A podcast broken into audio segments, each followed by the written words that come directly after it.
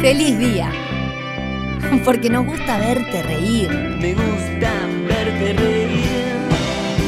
De lunes a viernes, de 11 a 13, Gustav y Alicia. Me gusta verte reír. Por Radio 0, 104, 104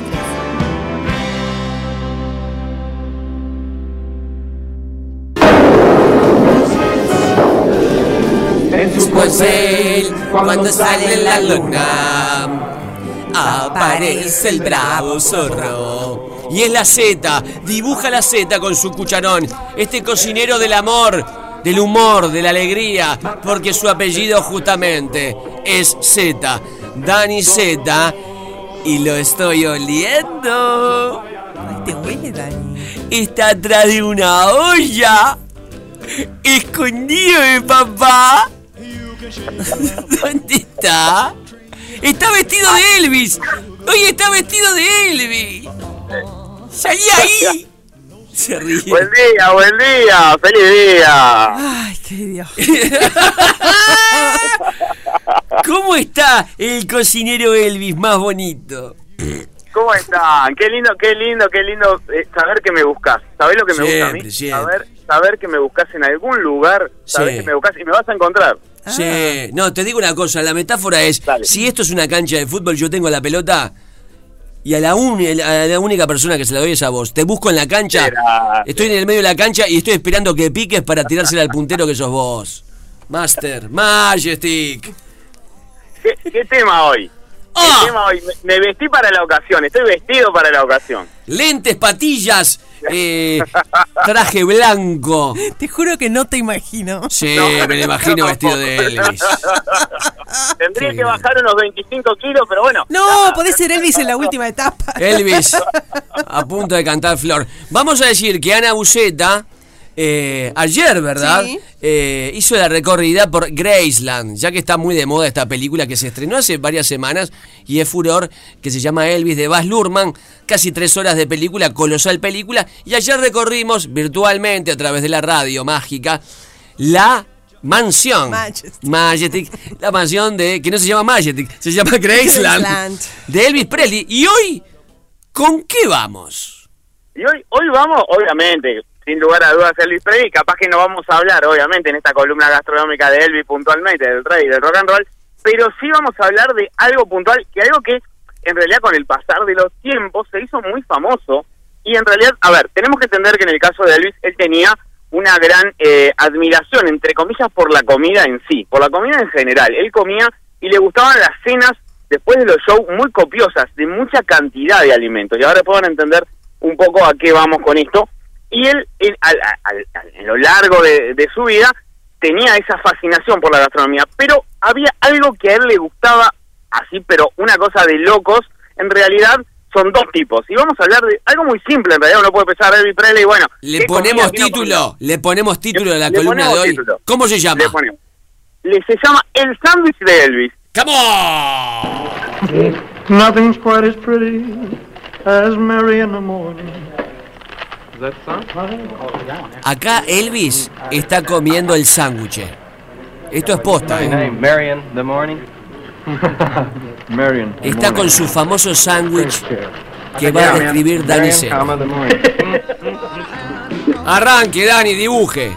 Bueno, a ver, eh, el sándwich, en realidad, ¿sabes que Siempre se ha creído que eh, hay un sándwich en realidad. Elvis era fanático de los sándwiches, en realidad, y en realidad hay dos que son puntualmente lo que a él más le gustaba. Los dos con la misma base, en realidad, pero tenían una pequeña variación. Vamos a entender lo siguiente. El sándwich más conocido, Mm. el más conocido en realidad que se le atribuye, e incluso en Estados Unidos, yo tuve la suerte de probarlo en Estados Unidos, en realidad no me gustó para nada, eso lo dejo como gusto personal, pero bueno, tuve la suerte de probar uno de ellos. ¿ah? el sándwich de Elvis más clásico, a ver, lo voy a tirar porque en realidad es para imaginárselo en su sabor, ¿no? Que tiene el pan de molde, pan de molde clásico nuestro, Pan muy blanco. similar al pan blanco americano, muy similar al nuestro, tiene banana o plátano, manteca y todo esto va frito en manteca. ¿tá? Una bomba, Pará, es una bomba. eh, el sándwich y adentro eh, banana y mantequilla de maní. Exacto. Mantequilla de maní y después que se arma se fríe el pan en manteca. O sea, tirás para el generar sándwich esa arriba cosa del exterior. sartén. El sartén, le pongo manteca y ya está armado. Ahí tiro. el sándwich que ya está armado. Ya está armado de los dos lados, obviamente. De los dos lados, exactamente. Bo- es una bomba ya. Bueno, pero pará, ese es, ese es uno de los más de los más conocidos que, que se le atribuyó a Elvis, en realidad porque es lo que él comía. Él llegó a comer durante prácticamente siete semanas de corridas este sándwich. A ver, convengamos que cuando yo digo lo- todo lo que acabo de nombrar, Sí. ¿no? Frito en manteca, pan y manteca de maní, estamos hablando de una cantidad de calorías impresionantes, sin contar la carga de grasa. A ver, como algo muy resaltable, es algo muy energético, carbohidratos para tirar para arriba. Pero está el otro, Gustavo, Alicia de la audiencia, ver, está el no. otro sándwich, también que es muy conocido, se llama el Full Gold, ¿tá? que también, ese no lo, ese, la cosa fue así, esto fue en Denver, obviamente en Estados Unidos, después de un show, eh, Elvis se va a comer con su grupo y van a un, a un restaurante y piden, piden un sándwich que estaba compuesto de lo siguiente, muy parecido al anterior, que era las dos rodajas de pan, manteca de maní, panceta o bacon y mermelada. Obviamente esto también frito en manteca. Cuenta la historia de- después de este show de Denver que ese sándwich en realidad este restaurante lo elaboraba para ser consumido en grupos de personas, entre 6 a 8 personas. Bueno, esa noche después de ese show, eh, Elvis se lo comió absolutamente todo a ese sándwich que daba para comer entre 6 y 8 personas.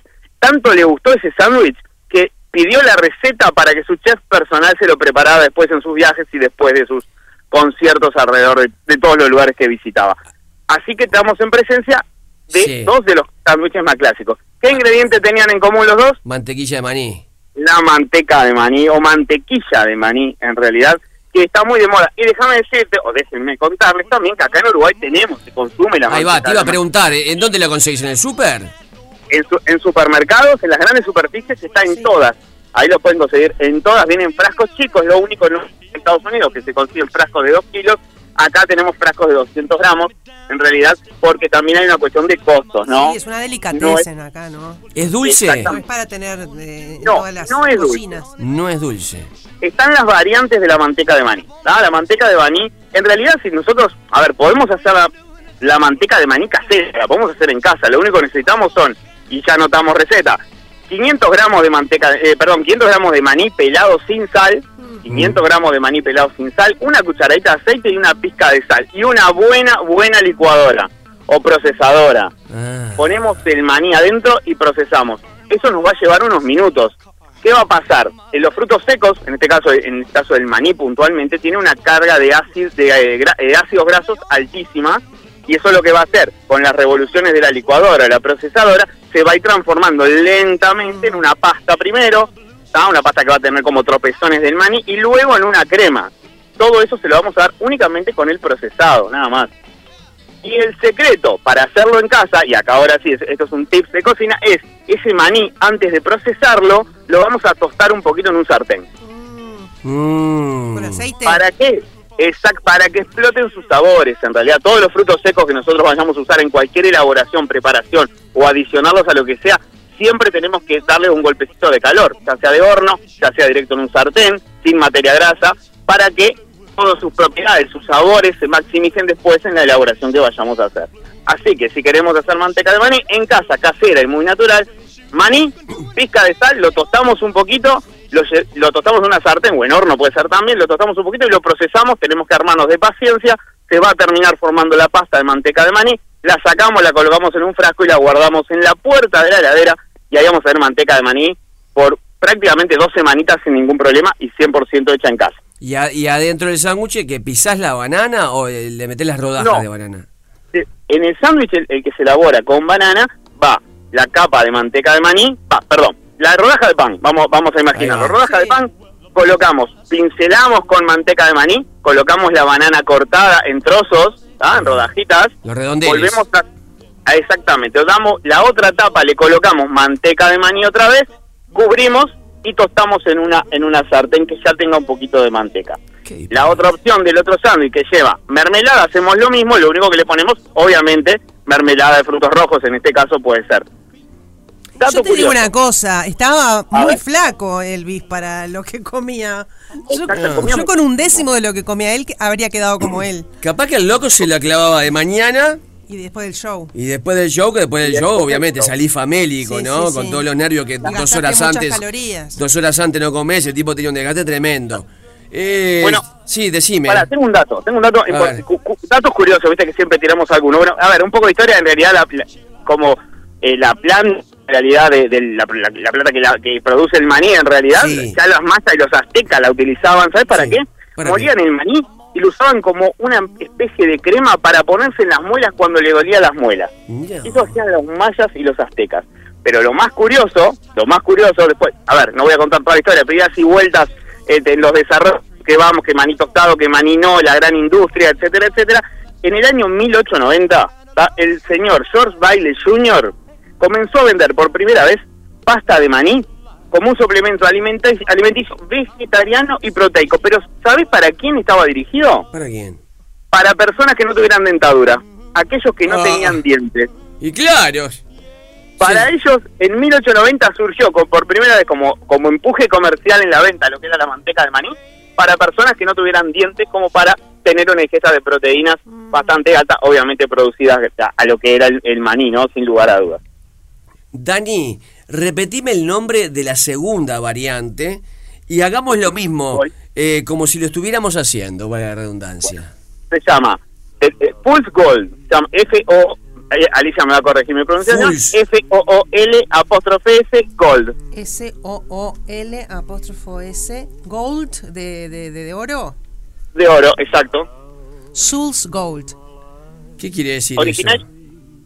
Soul no sé qué es, lo voy a buscar. Doble O, Suls. Sí, Suls F Gold. F O F O O L apóstrofe S. Full. Allá te voy a buscar el Soul porque no, no sé lo Dale. Bien, ¿y cómo le Bueno, hacemos? Ese tenemos el pan, vamos a tener obviamente las ro- dos rodajas de pan, Ahí para va. dudas. Este le vamos a colocar en las dos caras manteca de maní. Sí. En el centro va a llevar en una de las caras, pusimos el pan, pusimos la manteca de maní, vamos a poner la panceta Cruda. cruda. Sobre la panceta le vamos a colocar la mermelada y vamos a tapar con la otra cara que ya tenía manteca de maní. Y después lo vamos a saltear un poquito en una, en una sartén con un poquito de manteca.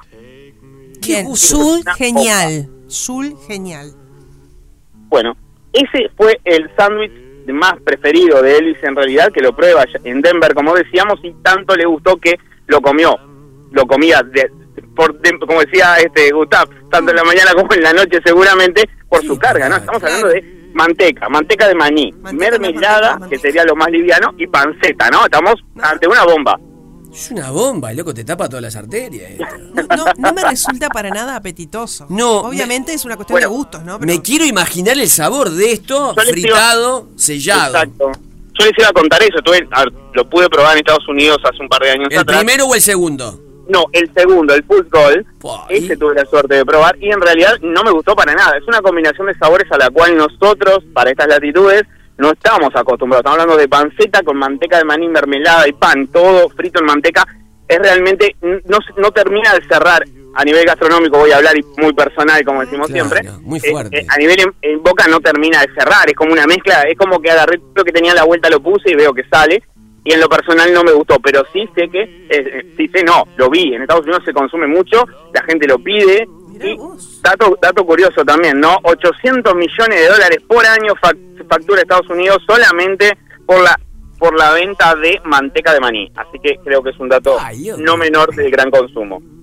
Mañana, el sábado me hago el sándwich primero, el de Elvis.